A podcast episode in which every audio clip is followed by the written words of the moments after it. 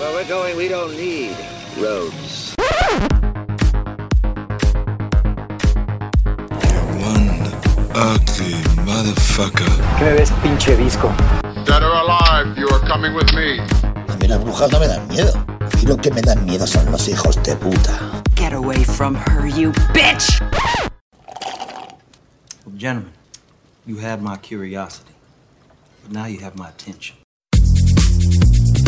Hola, ¿qué tal amigos? Bienvenidos a Conexión Podcast número 34. Yo soy Rafael Rosales Y yo soy Iván Belmont. y esta semana tenemos a un invitado de lujo que viene nuevamente a defender su honor con ustedes. ¿Qué tal? Soy el doctor Cinema, como me dicen aquí.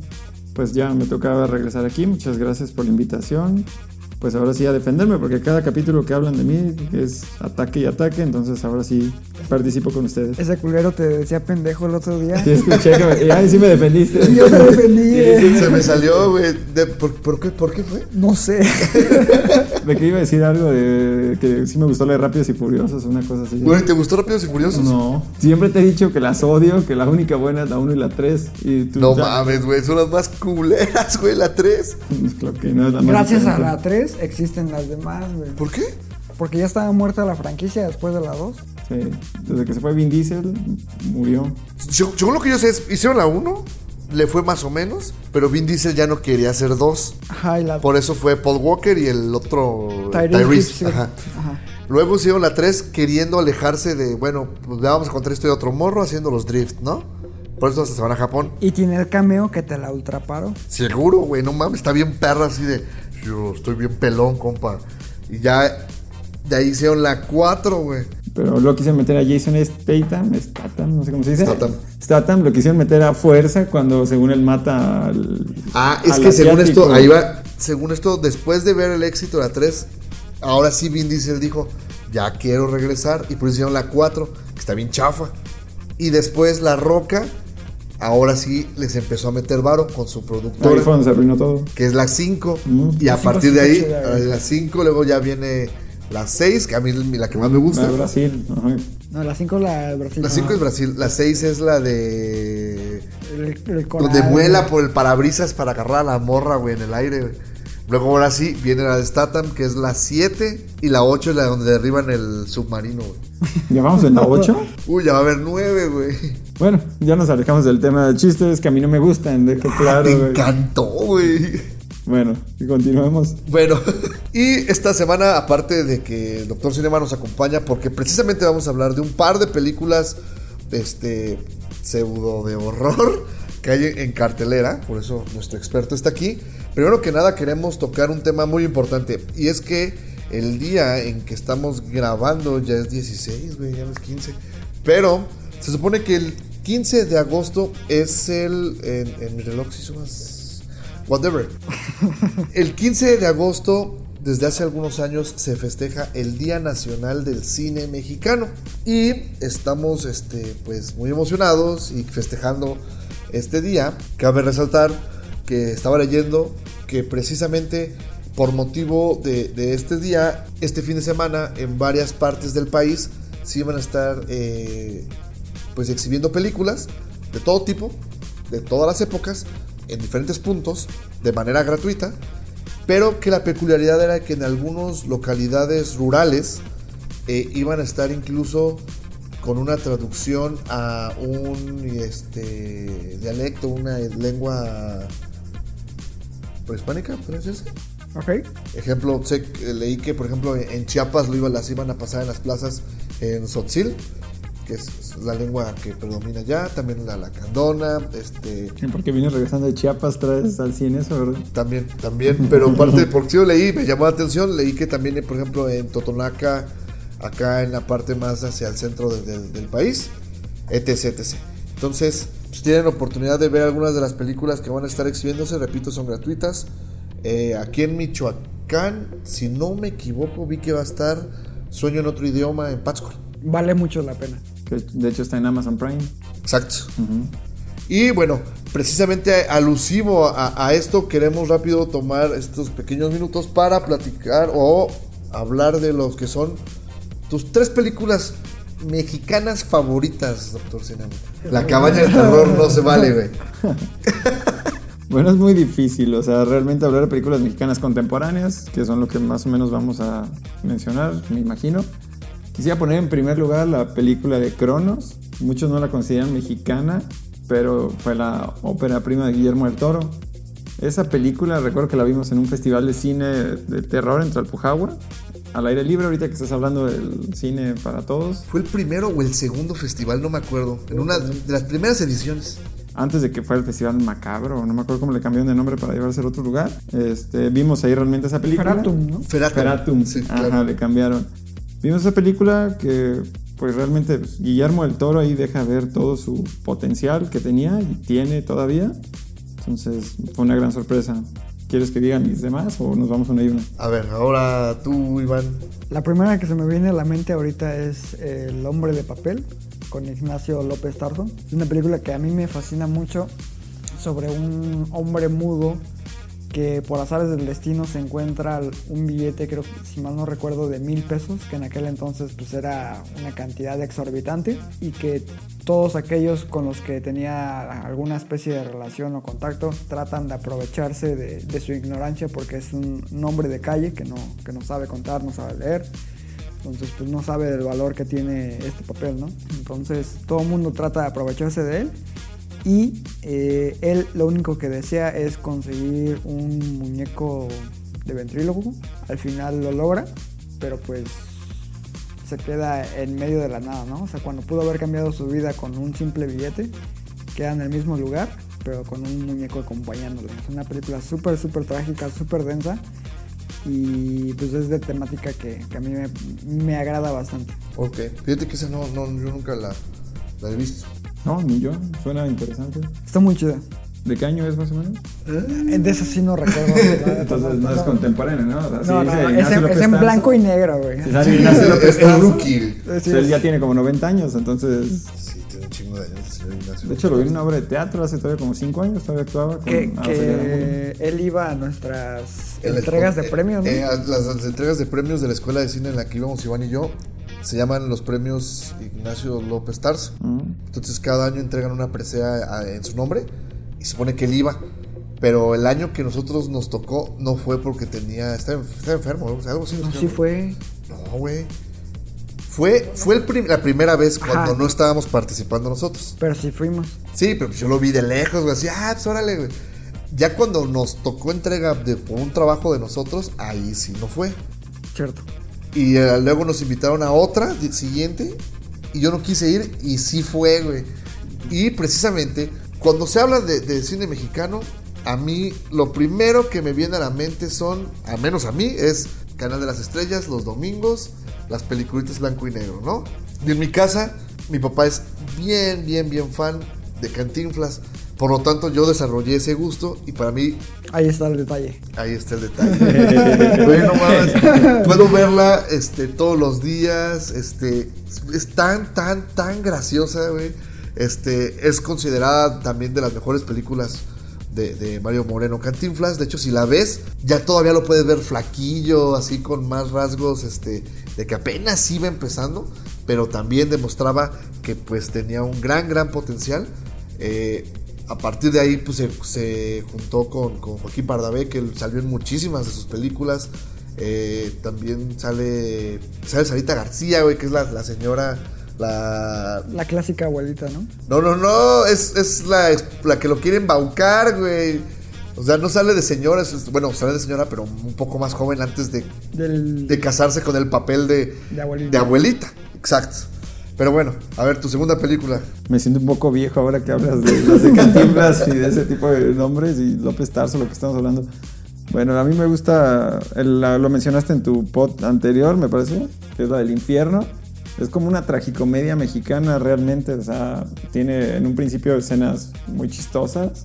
El argumento es un poquito gracioso, pero conforme va creciendo la historia, se va convirtiendo ya en un drama realmente. Es básicamente también un, un western, ¿no? ¿Sí? por todo lo que se desarrolla en el pueblo, todas las balaceras y todo. Yo sé que, como decías, no llegó lejos porque trata de un tema incómodo para el gobierno, pero pues para mí sigue siendo las mejores películas y cada vez que paso en Netflix, creo que todavía, todavía está, cada vez que paso el control y me dan ganas de volverla a ver, como unas 5 o 6 veces que la he visto, y es larguita la película. Sa- ¿Sabías que a la chica Elizabeth Cervantes, que es la, la La-? La cuñada. La cuñada. Ah, que de hecho, Ajá, eh, el, el cuñada. hermano, hace poquito me di cuenta, güey, que ya es que nada más salen fotos, el Sí. hermano. Este Noche Huerta. ¿Neta? Este Noche Huerta, el hermano. Ah, Habrá que checarlo otra vez. Caro Quintero, entonces, mira. haciendo sus inicios. Ok, tu segunda película. Mi segunda película. eh, voy a mencionar algo más contemporáneo, algo que se estrenó recientemente. Es un documental. Se llama Hasta los dientes, dirigida por Alberto Arnaut. Este Netflix. La Y de precisamente la acabo, la menciono porque se acaba de estrenar recientemente en Netflix. Entonces, para todos aquellos que no han tenido oportunidad de ver esta gran película y gran documental, de verdad es de lo mejor que he visto en años en cuestión de, de temática de documental. La temática es muy importante. eh, de verdad, si le pueden dar una revisada, háganlo ahorita mismo en- en Netflix no se van a arrepentir. Es una película que duele, pero es, es necesaria y yo cuando la vi la me dolió, pero también la disfruté mucho en, cuanto a oferta cinematográfica. Es sobre que inculpan a unos chavos en Monterrey, ¿no? Eh, básicamente la trama aborda el- lo que fue el- la tortura y asesinato de un par de estudiantes del Tecnológico de Monterrey de forma injusta por parte del ejército militar mexicano. Eh, porque pues fueron chivos expiatorios básicamente este pero no les puedo decir más porque verla es parte de la experiencia Suena muy interesante, una hora 45. es muy buena Sí. Ok, yo, la verdad que para mi segunda película, sé que me van a. me- sé que tú vas a ver feo. a, a Marta No, no, no, no, no, no. Pero para mí, ¿cómo te lo explico, güey? Me gusta mucho la película, la verdad es que incluso es. Yo creo que la primer, una de las primeras películas mexicanas que compré en DVD fue precisamente Matando Cabos. Sabía que iba por ahí más o menos. Güey, no sé por qué, la disfruto mucho. Este. por un momento pensé que ibas a decir nicotina Nicotina no me parece mala, pero no, no, no. eh, A mí me gusta más Matando a Cabos. Tiene como que ese balance perfecto entre humor, este. Eh, ¿Historia? la historia, cómo se cruzan, cómo quisieron hacer un tipo Pulp Fiction, pero muy a la mexicana, pero creo que funciona muy bien. Este, eh, el, el director que es Alejandro Tobar eh, ha hecho buenas películas. La verdad es que sí me considero fan de, de- de- de él y, y la verdad creo que es lo único bueno que ha hecho Christoph. Sabía, sabía que ya ibas para allá, sabía tu cara justamente. que, que no es Cristóbal güey es líder ah, líder, líder. sí. el líder Y es líder de Doctor Cinema, ¿verdad? es del club de fans. que, que, que Doctor Cinema juró y dijo que no iba a seguir Y te lo, ca- y te lo cachamos que... Aquí estoy, pero ahora sí me estoy defendiendo. Yo sí tenía algo de juego con sus. Me gustaban sus críticas realmente, pero bueno, ya que vi su película, ya justifico todo eso. Deja tú la fuiste a verla, película, güey. El, el argumento con el que se defiende. Ajá, del presupuesto, ¿no? Yo puedo hacer películas igual de mierda con menos presupuesto. O sea, ¿por qué no decir mejor entonces? Yo puedo hacer algo mejor con menos presupuesto. Exacto, exacto. No tiene sentido, pero, pero bueno. Bueno, en defensa de Matando Cabos, la verdad sí está muy divertida y me parece que fue de las primeras que era clasificación C en su entonces. Como B15, porque era- estábamos chavos todavía en aquel entonces cuando salió. Sí, pero era difícil que te dejaran entrar. Ujú, Pero bueno. Ok, tu tercera. Mi ya tercera cerrando. Y última cerrando, voy a sobre la otra película de la trilogía no oficial de Luis Estrada, Ley de Herodes, que para empezar se estrenó antes, fue, fue de las primeras, o sea, es del 99. Y El Infierno, ¿qué fue? 2006, me parece. Entonces, ahora sí que agarré más la cronología, pero realmente me fascinó el argumento y la historia. Yo sé que es muy político todo lo de la ley de Herodes, la dictadura perfecta y este, el infierno, pero realmente me parece muy, muy buena y sigo, sigo creyendo que a esta fecha siguen sucediendo muchas cosas que ahí denotan. De hecho, la ley de Herodes es muy interesante y, e importante dentro de la filmografía nacional porque precisamente acababa de ganar eh, Fox la, la, a la presidencia. Entonces, cuando sale la ley de Herodes, o bueno, en, esa época, entonces todo el mundo decía, ay, güey, está criti- criticando al PRI. ya es, es- es- es la nueva ola de la libertad de expresión y todo eso, ¿no? Y después su siguiente película que es eh, eh, Un Mundo Maravilloso, Ajá. criticaba ahora la- el estilo de gobierno, eh, digamos, de derecha por no meternos con un partido. Y luego, de hecho, le volvió a dar un madrazo bárbaro, ¿no? A- otra vez al PAN en, en el infierno con el tema de- del ataque al, al narcotráfico. Calderón. Entonces, sí, a mí también me, me parece que es muy importante este la- la- la- la- el cine de, de, de Estrada. Y de hecho no ha salido nada. Por lo que comentas, ha criticado a cada presidente que ha salido con su película en La Dictadura Perfecta, pues evidentemente hablan sobre Peña Nieto, ¿no? Sí, claro. Realmente no se ha escuchado nada de que vaya a sacar ahora de la nueva 4T. Chairo el perro. Muy bien. Probablemente. Iván, platícanos tú. Eh, para mi tercera opción yo creo que voy a elegir Güeros de Alonso Ruiz Palacios. Es una película que tuve oportunidad de ver en el Festival de Cine de Morelia, pero no lo hice porque la verdad fue de los últimos días y que estaba ya bien cansado. Y después de escuchar los comentarios de Rafa y de otra amiga Jocelyn, un saludo.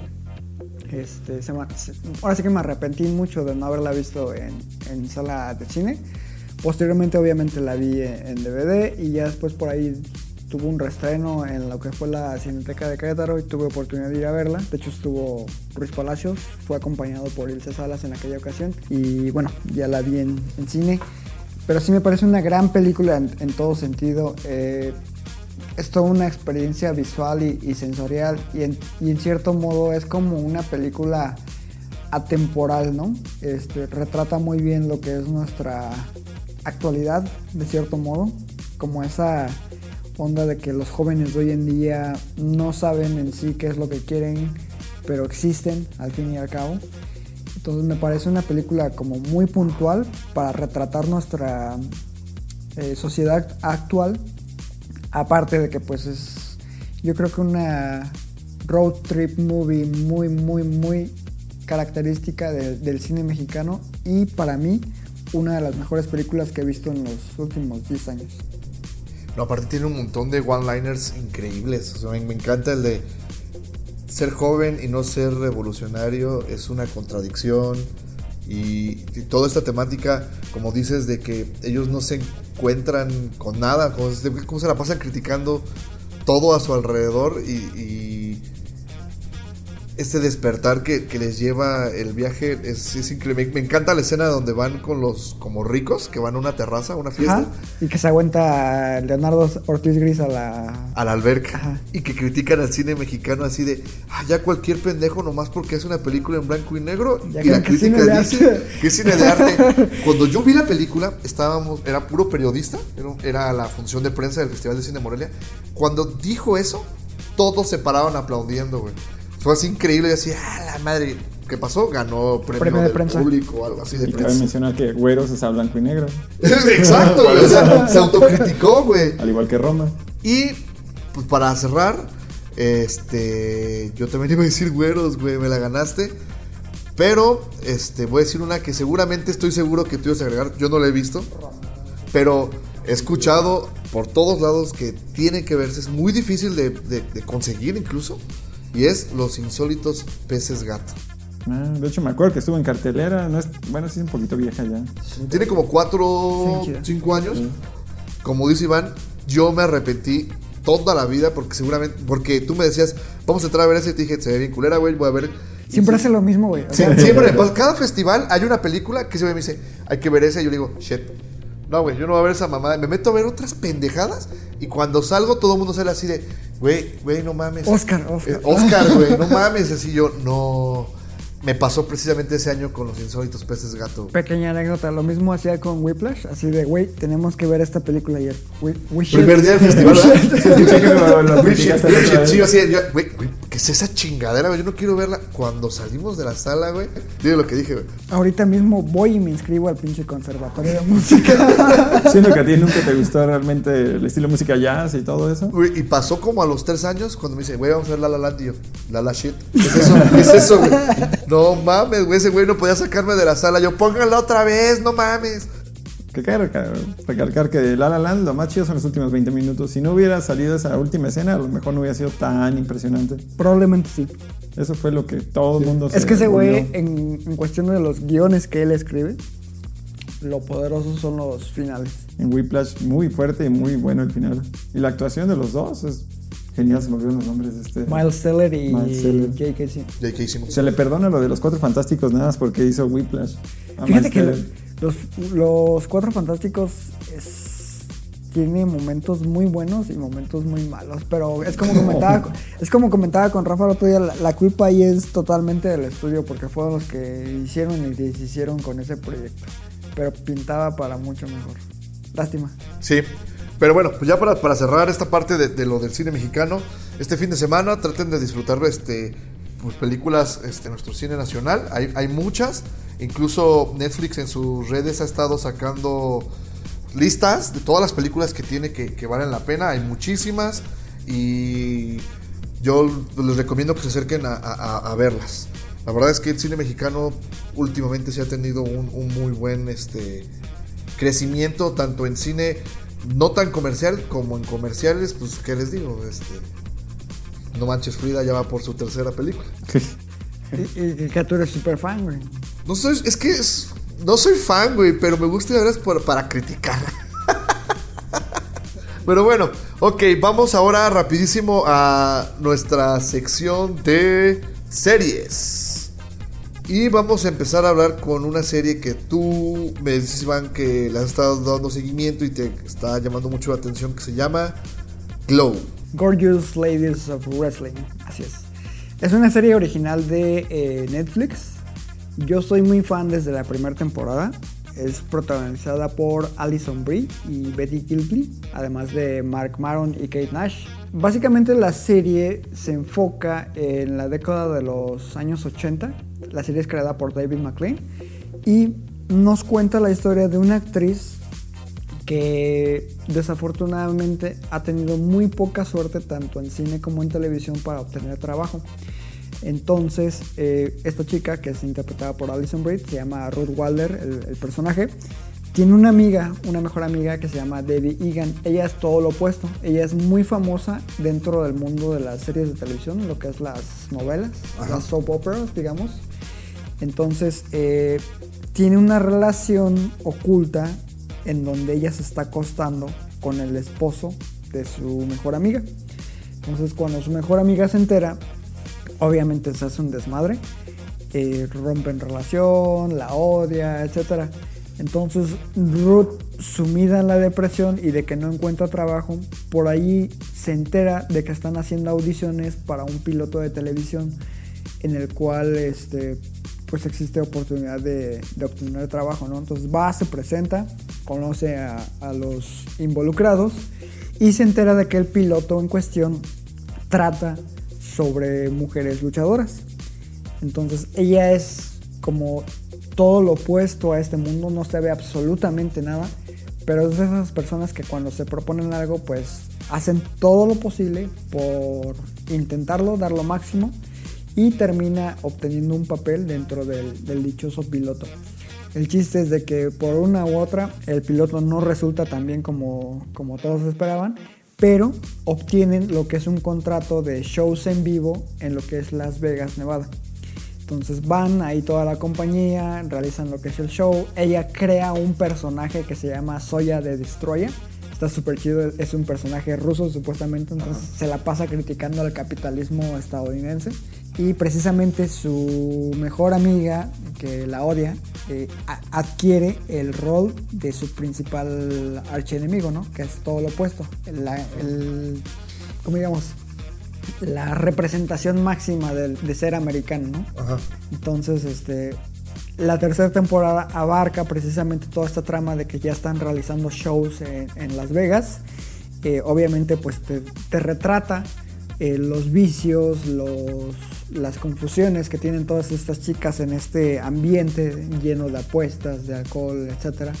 Por ahí conocen a unos gigolos, este, se ven involucradas incluso con personajes de la comunidad LGBT. Entonces, eh, lo que me llama mucho la atención de esta, de esta serie es de que abarca de forma muy sutil temas muy importantes, precisamente lo que es la discriminación de raza, lo que es la discriminación eh, hacia la mujer, la misoginia, etc.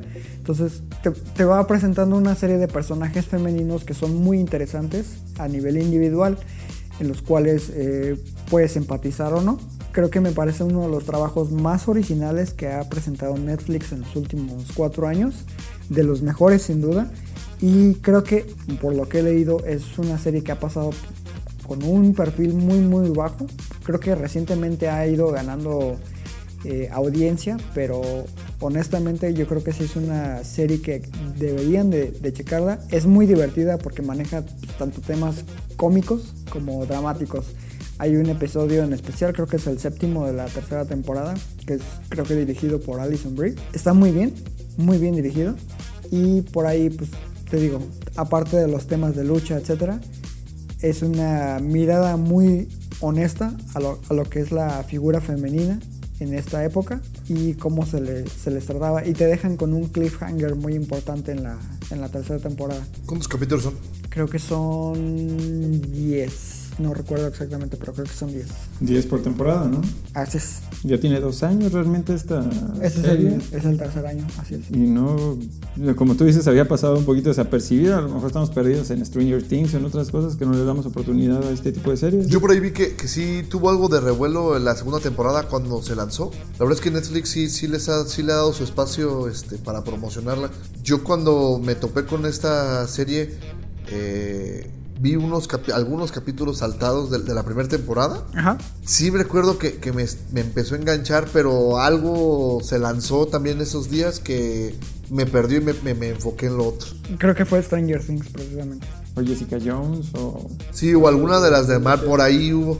Pero bueno, qué, qué bueno, qué bueno que me dices para, para retomar, porque este suena bastante interesante. Es muy interesante porque, bueno, yo seguía el trabajo de Alison Brie desde que la vi en Mad Men, que era un, per- en- un personaje regular en, en Mad Men, una serie que a mí me gusta mucho. No, y que, por ejemplo, Mad Men es considerada dentro de algunos círculos la, de las mejores series de todos los tiempos, junto a Breaking Bad Exacto. y iba a decir Game of Thrones, pero Friends, yo La creo que también está en ese grupo Malcolm, el, el de en medio. Los Simpsons. Y bueno, vamos a pasar a- ahora a, a otra serie. Y precisamente ahorita que hablaban de skins, precisamente porque sale una chica que sale en, en- en- la película esta de Infierno en la Tormenta, ¿cómo llama? Tormenta. Ajá. Ajá, Infierno en la tormenta. Calla Larios, la actriz. Ajá, exacto. Bueno, eh, vamos a hablar de. eh, la verdad es que HBO también lo ha estado haciendo bien desde hace algunos años. No, HBO lo ha hecho bien desde siempre. Bueno, de hecho, ellos, de ellos es Mad Men, ¿no? Sí, la verdad es que HBO siempre Bueno, como. No, no, a Mad Men es de AMC, perdón. Correcto, es de AMC. Bueno, vamos a hablar de esta serie nueva que. Pues no está nueva, la estrenaron que hace como que dos meses, un mes. Ah, Hace poquito, sí, hace como un mes. Se llama Euphoria. Euforia. Y que pues su estelar o el protagonista es precisamente Zendaya, que es esta chica que salió de las filas de Disney y que últimamente ha crecido su, Su fama. su fama, Por la el verdad. Gran Showman, creo que fue donde todo el mundo la empezó a conocer. Que era la pareja de Zac Efron. Sale primero en, en- en Spider-Man. Ah, sí, bueno, como MJ. Ajá.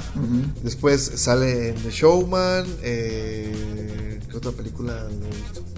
A mí realmente no se me hace tan atractiva como todo el mundo dice.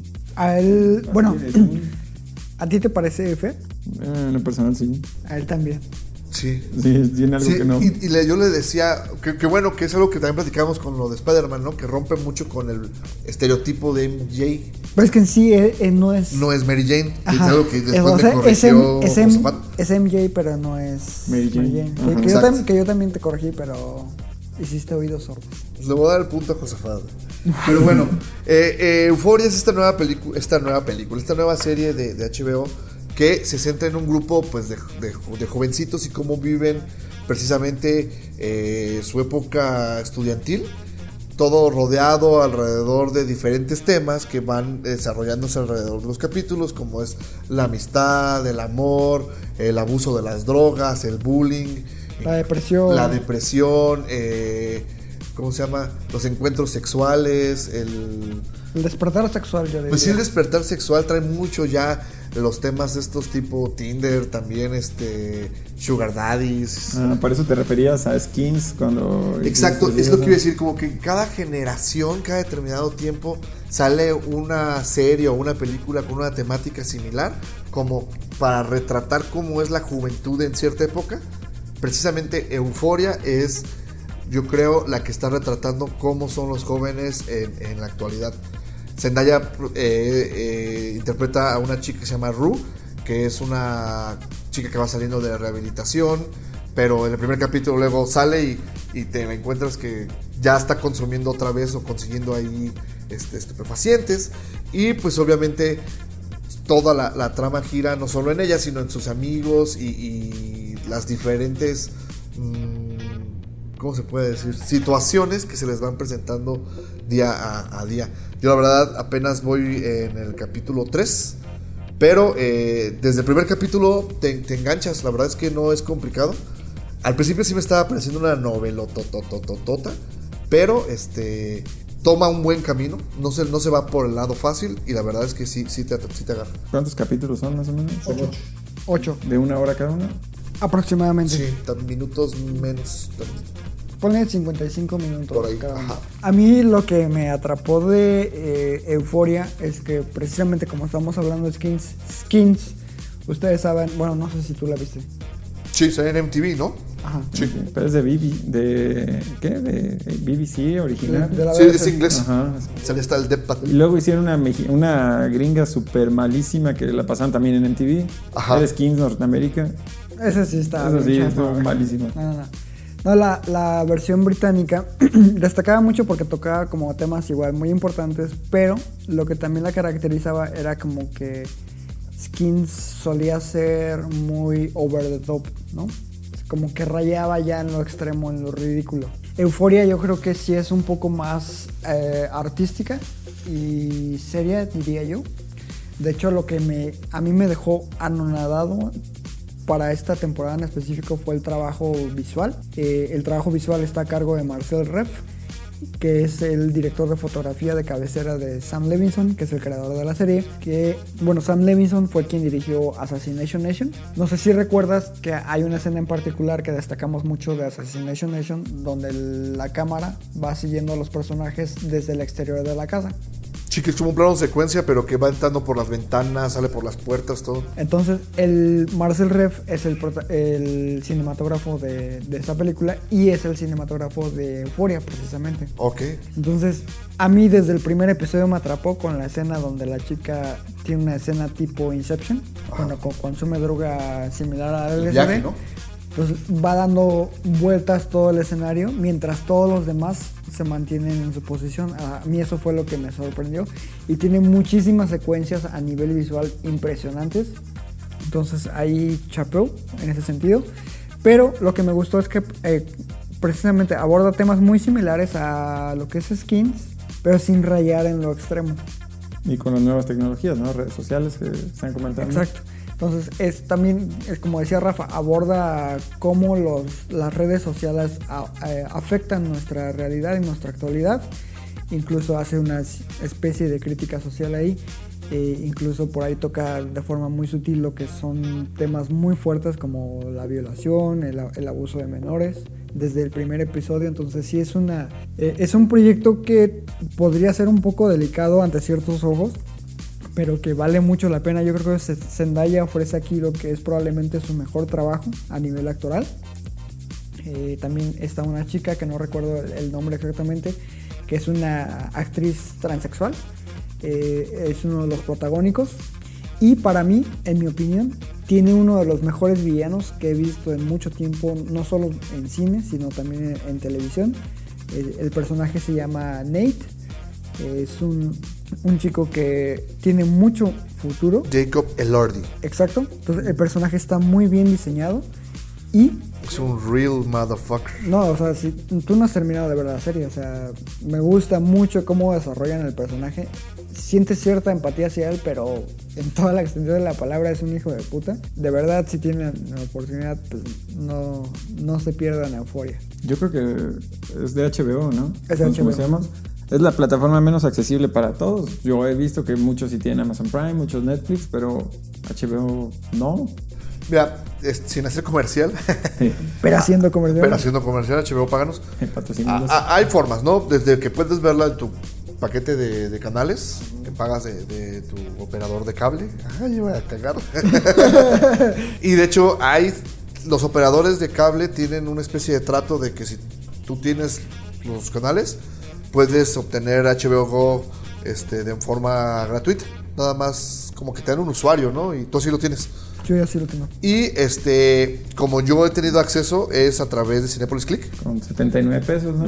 Si, si- si pagas con puntos. Ah, puntos, puntos, Si en pesos es el doble, son 150 baros. Esa es la opción que yo voy a tomar ahora que salga Watchmen. De hecho, estoy esperando para ver Chernobyl, Watchmen. De hecho, yo, lo- yo compré el paquete para ver Chernobyl y trae precisamente pues, todo, todo Sí, lo que trae de. HBO. Puedes entonces, eh, estoy pegando a la euforia. Quiero darle pues, oportunidad a. ¿Cómo se llama?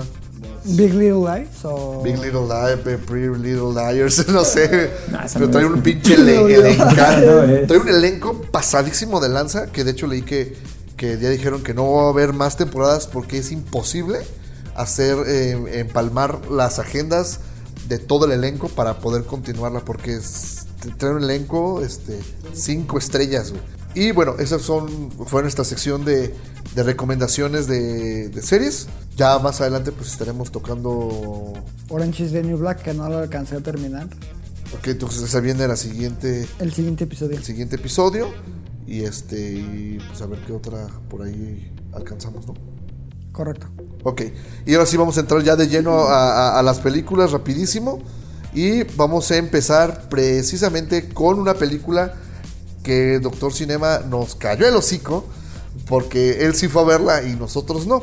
Solo la única introducción que puedo dar es de que últimamente Cinépolis lo está haciendo muy bien con su sala de arte. Tiene, ¿qué será? Unos, pues ya un ratito que cada película que trae son bastante interesantes. Este, ¿Qué películas hemos visto últimamente de la sala de arte? La- el cuento de las comadrejas, se la topan, en serio vayan a verla, es muy buena.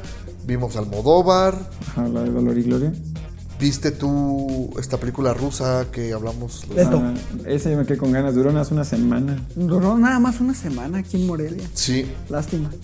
Y, y, por ejemplo, no, no Me Ames, que es la película que, de la que vamos a hablar ahorita, ya va por su segunda semana, ¿no? Sí, sorpresivamente duró más que por decir las comadrejas, duró unas una semana también. Una semana también. De hecho, cuando se metan a la película, bueno, alguna película de arte, a esa sala en específico, te, te ponen todas las que van a rodar ese mes, o sea, todas las que van a salir. Entonces, eso fue la de Leto, las comadrejas y No Me Ames. Entonces, la de No Me Ames, yo también pensé que nació duró una semana, por eso cuando se estrenó fui a verla luego, luego. Aparte de que el tráiler estaba bien. Aparte que el tráiler con la canción. De hecho, luego, luego le puse en Soundhound o Shazam la canción. Y ya la traigo en mi soundtrack de películas. Es buenísima. Si tienen oportunidad ahí, chéquenlo. Entonces, la película No Mames me llamó la atención más que todo la canción. Y al ver el corto, que no se le entendía realmente de qué era lo que trataba, pues me intrigó un poquito más. Pues la película realmente es del 2017. Al ser una película de arte que tiene presupuesto de Grecia y de Francia, realmente no tiene tanta distribución. Es por eso que Cinepolis es la única que la maneja. Mm, Realmente no voy a hablar mucho sobre la sinopsis porque sería un spoiler gigantesco. O sea, sí, la trama es, es, es complicada. Es complicada porque cada escena que pasa o cada situación que, que, bueno, que ahora sí que acontece en la película te lleva a otra cosa totalmente diferente. O sea, tú inicias viendo la película, que no es spoiler, sale en el corto, una pareja que lleva a una chava a su mansión, están como alejados, tienen como un tipo de relación rara entre los tres. Partiendo de ahí empiezan a suceder cosas bastante interesantes y reveladoras entre la relación de los dos personajes principales. Hasta ahí la sinopsis porque sería totalmente spoiler hablar de algo más. Lo que quiero hacer hincapié, por eso es una reseña breve que les digo, es que tiene muy buen soundtrack, tiene, eh, tiene una fotografía buena, es un poquito lenta para la gente que no le gustan, a pesar de que dura una, hora 40, sí se me hicieron como dos horas y media. El desenlace buenísimo, creo que es lo que más llama la atención de esta película. ¿Tiene un twist? Tiene un, de hecho, la película tiene tres twists ¡A principales. la madre! Entonces, eh, cuando tú crees que ya conoces que, a, a dónde va la película, sale un twist. Ya se va por otra línea y de repente otro twist. Entonces, realmente vale la pena checarla. Se quita la máscara como en Scooby-Doo. güey. Como Misión Imposible, ¿no, güey? No, tiene. De hecho, a mí que me encantan las películas de twist, me encantan las de Shyamalan por los twists. Realmente esa película me agradó bastante. Por ahí te digo que platiqué con tu cuate Chelis. Sí, sí, José Luis también eh, en la semana me mandó un mensaje así de, güey, ¿ya fuiste a ver No Me Ames? Yo, no, le hace, tienes que ir a verla, güey, está bien chingona. Y yo, ah, va, va. Y de hecho me lo encontré cuando iba saliendo de la siguiente película de la cual íbamos a hablar, que me terminó spoileando Todo. toda la película. Bueno, al solamente decirme que era bastante mala, pero bueno, ya me lo esperaba. Entonces, vayan a ver No Me Ames. Yo creo que va a estar otra semana más en Cinépolis, me parece. Y fuera de ahí, pues va a ser un poquito difícil encontrarla. Ok, pues entonces este, pues, acá habrá que darle su, su oportunidad. Y sí, de hecho me sorprende porque ya son tres películas de arte las que están este, en este momento, que es esta, Limonada, y la de El Amante Fiel. Correcto. Entonces, sí, denle una checada a esa sala. La verdad es que ha traído muy, muy buen material Cinepolis. Y ahora vamos a pasar a una película que la verdad, este, pues me gustaría evitar, porque este, jeje, es malita. Y yo esperaba mucho más. Y me refiero a Ted Bundy. Ok. Que ni me acuerdo cuál es el pinche título así. el- Con Zac Efron. Durmiendo con el asesino en México. Ah, no mames, güey. Bueno, para, para fácil. eh, la película eh, sigue o retrata eh, todo el caso o el, el revuelo que se llevó en Estados Unidos cuando atraparon a este asesino serial que se llama Ted Bundy. Que pues es un rostro totote. Y en la vida real, de hecho, si buscan las fotos de él en, en Google, en teoría pues era una- un hombre muy atractivo. Por lo tanto se le hacía fácil en- ahí engatusar a, a señoritas y, y, pues as- asesinarlas, ¿no?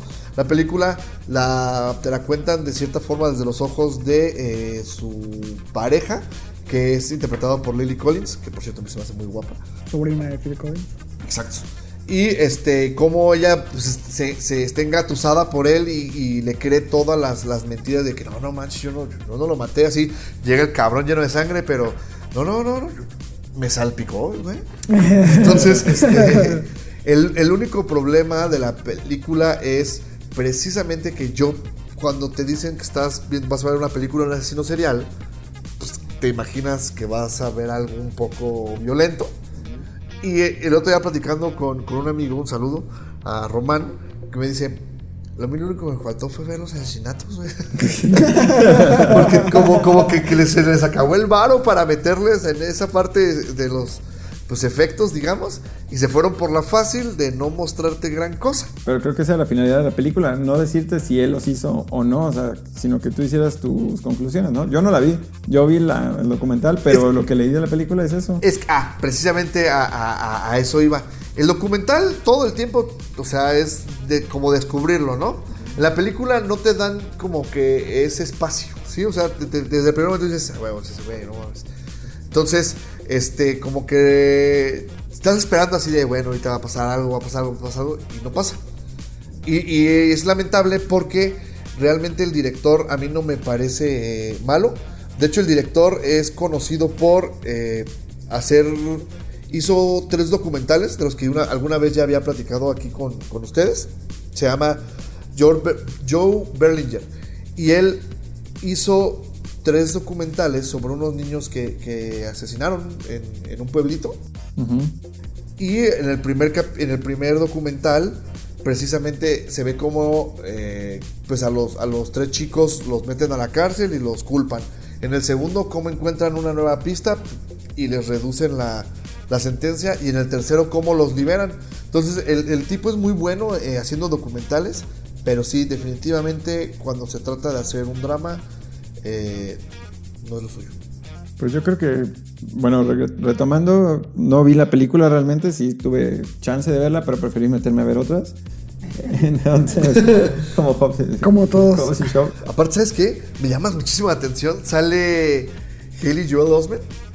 Ajá. Salen Boys también. Ah, que salen de Boys, claro, güey. Bueno, pues así yo decía, este güey, neta, cómo cambió, ¿no? De ser el niño promesa a andar en eso ya, güey.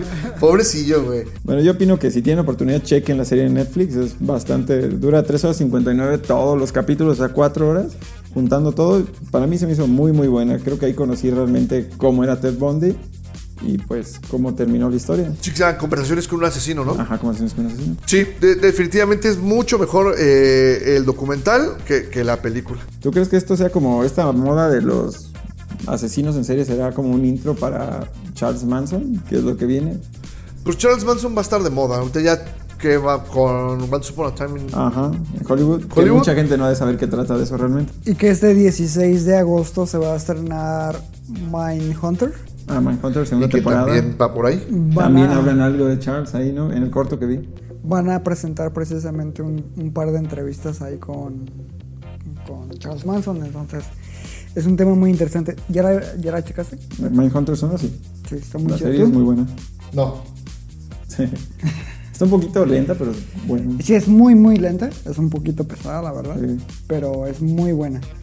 Me late mucho la corrupción del personaje principal. Creo que se toma su tiempo, ¿no? Para formar los carac- las características de cada quien y su carácter. Ok, y bueno, ahora vamos a hablar precisamente de eh, Cocodrilandia.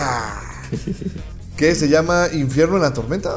Infierno, tormenta o crawl en inglés. See you later, alligator. Ah, la. Sabía que lo había escuchado eso. Y que pues este, a ver, Doctor Cinema, explícanos de qué trata. Explícanos por qué la odiaste. A ver, mejor me gustaría que Iván nos dijera No, la sinopsis no, un no, poquitito. no, no, no, Porque primero- me sorprendió ver tu calificación de 3 en Letterboxd de 5. Pero ya, ya vi por qué. Es una historia cliché, como, como cualquier género. Es una película dirigida por Alexandra Aya, que estoy seguro que Doctor Cinema es fan, porque le gusta la- Las colinas tienen ojos. Eso me encantó. Eh, eh, entonces, si esperan gore, sí lo van a encontrar. O sea, sí tiene unas escenas muy, muy violentas en esta película, muy características del director. Es protagonizada por eh, Kaya Scodelario, Barry Pepper, que es el papá. Ajá.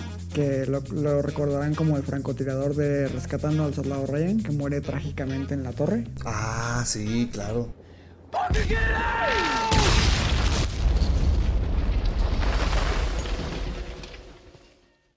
¿Qué otra película lo he visto ese güey? Tiene, puro, inesperados. tiene puras. En- este, Enemigo público con Will Smith. Tiene puro papel secundario, ¿verdad? Casi no. Maze Runner. En Maze Runner, en las últimas, sí. Tiene papeles interesantes de, secundario. Y Kaya Scodelario, pues eh, fuera de, de Skins, en sí no ha tenido un papel muy relevante dentro del cine.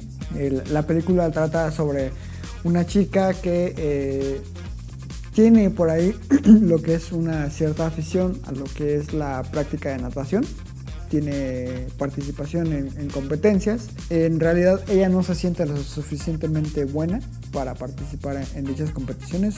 Su padre siempre le ha eh, como empujado a apoyar ese sueño y esas cualidades que tiene. Entonces, cierto día en lo que es la... eh, durante un huracán, creo que viven en Florida, ¿no? o en, en Miami o algo así. Entonces, eh, pierden contacto con, con su papá. Su hermana mayor le pide que vaya a checar que su papá esté bien porque no ha contestado llamadas. La chica cumple con el deseo de su hermana, va a la casa de su papá, lo visita, ve que algo está mal y oh sorpresa, ¿no? Descubre que en los alrededores, por causa del huracán, está rodeado de, de cocodrilos, ¿no?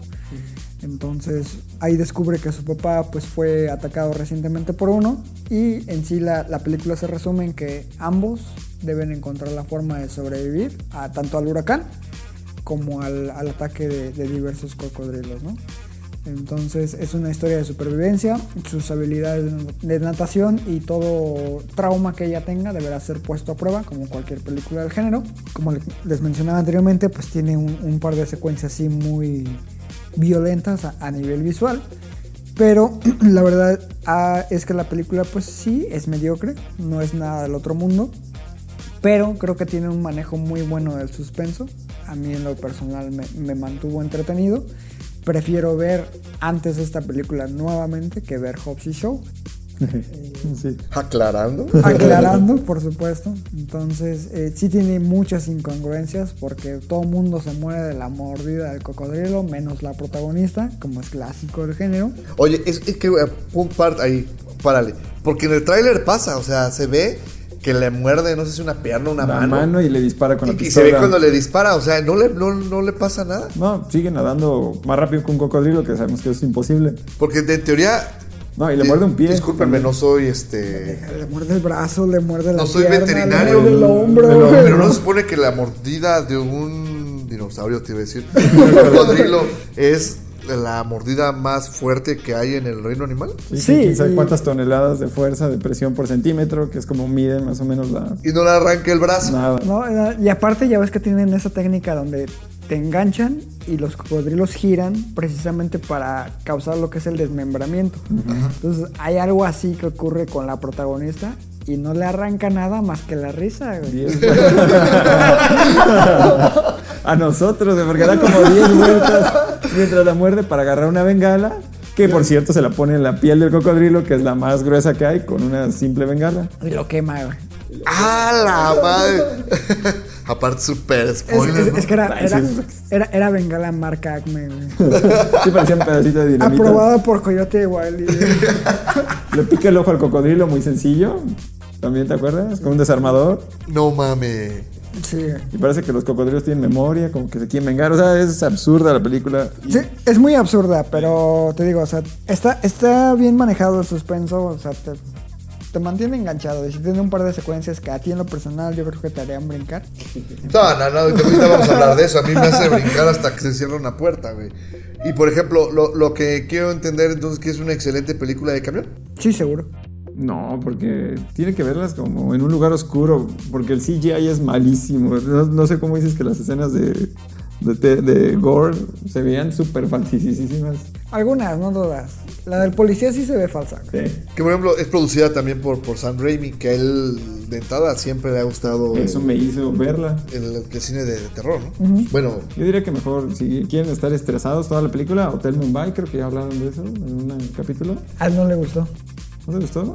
no me gustó del todo. Creo que pudo oh, ser mejor, pero sí te maneja por momentos el, el nivel de tensión de, ah, la madre, los van a agarrar. En este caso también. Y por si la colina tiene ojos, que es la de Hills Have Eyes, o aquí, ¿cómo se llama? El The despertar del diablo. Sí, que no sé por qué, pero. Malísimo. Esa, o sea, a pesar de que tenía un presupuesto menor, creo que es muchísimo mejor los efectos y todas las escenas de terror o gore que quiera ver alguien. Yo diría que estaría mejor. Que de hecho la escena de la violación siempre me pone de, de, de nervios. Lo asquerosos los fulanos estos. Exacto. Y creo que de hecho le estaba leyendo que está basada en una historia... Lo leíste en Facebook en una cadenita que venía. Creo que sí. Sí, pero que, que es de un- está basado en una historia ah, vieja que sucedió en, En Reino una Unido. cueva, ¿no? Que Algo así de un cueva. pueblito que dijeron, que son los caníbales. Y que de ahí tomaron la trama para, para la película. Pero bueno, y este, ya que estamos hablando de películas de terror, pues yo creo que lo mejor es eh, hablar de la película de la semana. Y es precisamente esta producción que no es de Guillermo del Toro. Bueno, la producción sí es de Guillermo del Toro, pero la película no es de Guillermo del Toro. Porque todo el mundo así dice la nueva de Guillermo del Toro, güey", ¿no? Es de este director ah, Alexander O- Oblet. An- ¿O cómo era? André Oblet. Obredal. André Obredal. André Obredal, que eh, tiene El Cazador de Troles. Ajá. que Está padre. Es un documentario, de hecho. Exacto. Que tiene la de. Pero la de la morgue La morgue o la autopsia de Jane- Jane, de Doe. Jane Doe. Es increíble. Eso me Esa, yo me acuerdo que esa entré a verla sin pretensión alguna. Y me acuerdo que saliendo te marqué así de, güey, ¿ya viste? Y también fuiste tú a verla y me dijiste, ah, la madre, güey. Muy, muy, muy bien hecha. Esa también te mantiene este, Estresado a tope el, el estrés, la película bien. Bueno, pues este director obviamente eh, llamó la atención de Guillermo del Toro para producir eh, o para dirigir esta película que está basada en un libro, pseudo eh, libro para niños, que se llama Scary Stories to Tell in the Dark o Historias De miedo. de miedo para contar en la oscuridad. Así es. Que es escrito por Alvin Schwartz. Exacto. Y que eh, cabe resaltar que es literatura infantil, Entre comillas. entre comillas, porque ya lo veníamos discutiendo. Este, en, en Estados Unidos es muy famosa, aquí la verdad no es tan, tan conocido. Eh, y háblanos un poco de la trama. Doctor Cinema. Bueno, hablando sobre esta película, Realmente inicia bastante bien. La trama es sobre unos amigos que están alrededor del año 1969, me parece. 62, si no me equivoco. 62. Inicia justamente en Halloween. Estos amigos se reúnen como para tener una venganza, ya se ven como unos 14, 15 años, de hecho se burlan de ellos de que van a salir a pedir dulces, pero es como para vengarse del típico Bullying. chico rudo, ajá, el tipo bullying, clásico con su chamarra de, De las escuelas de, de- de fraternidad, De digamos. deportista, ¿no? De deportista y con su carro de ocho cilindros ruidoso que, que anda con sus amigos que nunca se ven, por cierto, sus amigos que van en el asiento atrás. Nada más se ven ahí, güey. Se ve que están. Sí, sí, es cierto, así como que bien X. Entonces, bueno, estos chavitos tipo Stranger Things querían hacer una venganza contra este bully. El chiste es que terminan huyendo de este bully, llegando a una casa que según está encantada, donde vivió una tal Sarah Bell, Wellman, Bellows. Bellows, que tenía cierta leyenda esa casa de que si te acercabas a la pared te contaba una historia y te morías si posteriormente a que te contara la historia. De alguna forma ellos logran entrar a una habitación secreta, obtienen un libro y pues para no hacer spoiler, realmente ese libro está aparentemente como encantado. Todo lo que se escribe en el libro sucede en la vida real a los personajes y pues realmente tienen que ir sorteando, o tienen que ir este, Enfrentando. enfrentando a cada una de las páginas que se escriben en el libro. No sé si quieres agregar algo a la sinopsis. Eh, no, pues básicamente es eso. Y a partir ya de ahí es buscar, ya sé, como toda película de terror, el por qué están pasando las cosas, este, buscar la manera de evitarlas, porque pues ya empezaron a, a sentir las consecuencias, ¿no? Yo creo que el verdadero valor de esta película está precisamente en los efectos prácticos que usan con, con los con las criaturas con las que se encuentran, que la verdad están muy muy bien este, realizadas. De hecho, si ves los, eh, los bocetos del libro, los bocetos originales que vienen en el libro, los personajes están muy muy bien representados. La verdad es que sí, sí están este, bastante creepy. A mí sí me asustaron. Sí, me, me la pasé tapándome los ojos. Y dormido. Y dormido. Y. Ah, solo cabeceé en la escena del hospital. Claro que no, se durmió como 20 minutos. Ay, ¿cuáles 20 minutos, güey? Realmente CGI no se veía casi, o sea, como tú tienes, dices, sí tiene efectos prácticos. El CGI casi lo usaron, si te fijas, para el, el güey este que, a- que persigue a Ramón Morales. Esos nombres No, no, no confundir con el de las chivas, por favor. Con Ramoncito Morales. Sí, este es el único güey que de hecho tiene CGI. Y las sombras estas que se proyectan por... También la mujer pálida, creo, en la cara. Cuando hace ciertas expresiones, creo que son efectos digitales. Ok, pero fuera de eso, la verdad es que se ven muy muy bien los efectos. Ahora, cuando salimos del cine, ustedes dos me decían que les quedó de ver un poco la, la película, porque A mí en lo personal me parece que empieza muy bien. Se toma el tiempo necesario para introducir a los personajes y como su conflicto en, en general con el bully. Eh, también para desarrollar lo que es la, trama de- del libro. Este, pero una vez que te va presentando una serie de situaciones y personajes tenebrosos, digamos, como que el ritmo adolece, digamos, y el desenlace me parece muy débil a comparación de lo que te venía presentando en, en un inicio. Además le, le comentaba a Doctor Cinema que a mí en lo personal me hubiese gustado más ver algo un poco más ah, tal vez sangriento, ¿no? Digamos. ok, Entonces eh, tal vez eso le podría haber ayudado para causar un, un mayor impacto en, en la audiencia, creo yo. No sé. Sí, realmente. Yo siento que esta película, si hubiéramos tenido 16 años, 15 años, lo hubiéramos disfrutado mucho. Tal vez. En este momento, como tú dices, sí, muchas escenas pudieran haberse aprovechado con más sangre. No un gore extremo, a lo mejor, porque no podría hacer clasificación B como lo es. O sea, el objetivo de la película también es vender. Entonces, si meten mucho gore y cosas muy extremas, pues va a bajar su taquilla. Entonces, realmente yo también siento que me quedó mucho de ver. Había mucha expectativa y, pues bueno, Guillermo del Toro siempre apoyó la película varias personas me han dicho, ya vas a ver la nueva película de Guillermo del Toro. O sea, cabe aclarar que él es productor nada más. Me parece que Correcto. también retocó un poquito la historia. sí, Pero también hago el guion ahí. algo del guion, pero en lo personal, como dice Iván, arranca muy bien la película. Lamentablemente yo sabía que iba a pasar con solamente ver el corto, porque como nos saturaron del corto en, por si en YouTube, yo abría un video y me aparecía el corto de la película.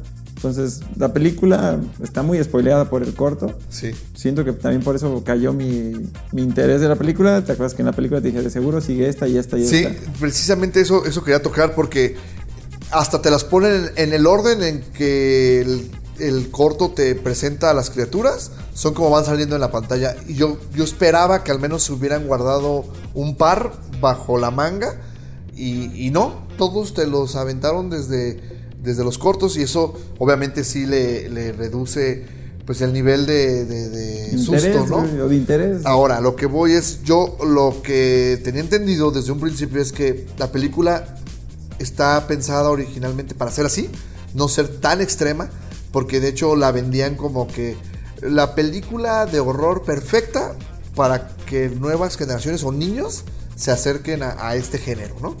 Por eso no es tan gráfica. De hecho, yo creo que la escena en la que yo dije, ay cabrón, van a hacer pasarse de lanza es la parte de Harold, el espantapájaros este, pues ya ves de lo que pasa, que no prefirieron no meter algo tan sangriento, por mejor meterle ahí otra solución. A partir de ahí yo dije, ok, van a estar manejando este algo más light. Pero sigue manejando muy bien los, los tiempos, la- eh, los scare jumps. Creo que no se abusan de ellos y los meten de manera correcta. Unos cuatro, ¿no? A lo largo de la película, no fueron tantos, tienes razón. Sí, pero aparte, yo caí en los cuatro. De hecho, en el primerito, luego, luego el Iván estaba burlándose de mí, pero me asustó la morra de que estaba adelante, güey. No es cierto, güey. Tendría que decir que está mejor que Anabel 3, güey. Es justamente eso iba. Comparas con Anabel que su intención es así, es como que hacer que la gente se cague en la, en la, en la película. La verdad, a mí me pareció mucho más arriesgada esta que Anabel. En ese sentido, sí. Es que siento que en cuestión de manufactura está muy bien hecha, pero repito, lo que le adolece es el guion. Y que me pareció a mí, a mí no me pareció tan mala la forma de contarla de esta manera, porque el libro realmente pues son, es un libro común y corriente con varias historias autoconclusivas que presenta cada una de estas criaturas. ¿No vieron la película de Trick or Treat? Una que es como una media ontología que se conecta entre ellas. Halloween, ajá. Ajá, en Halloween esa película me parece bastante mejor que esta.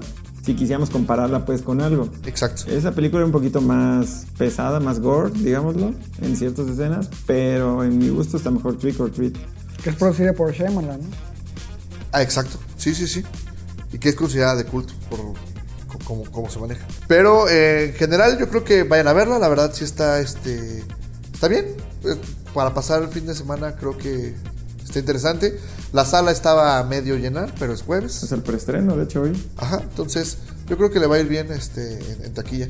Y al mexicano le gustan mucho la película, las películas de terror, la verdad. Por más malas que sean algunas, eh, yo voy a ver casi todas. Pues es que es como que el clásico, ¿no? De que invitas a una morrilla y este... Te quieres poner de rostro.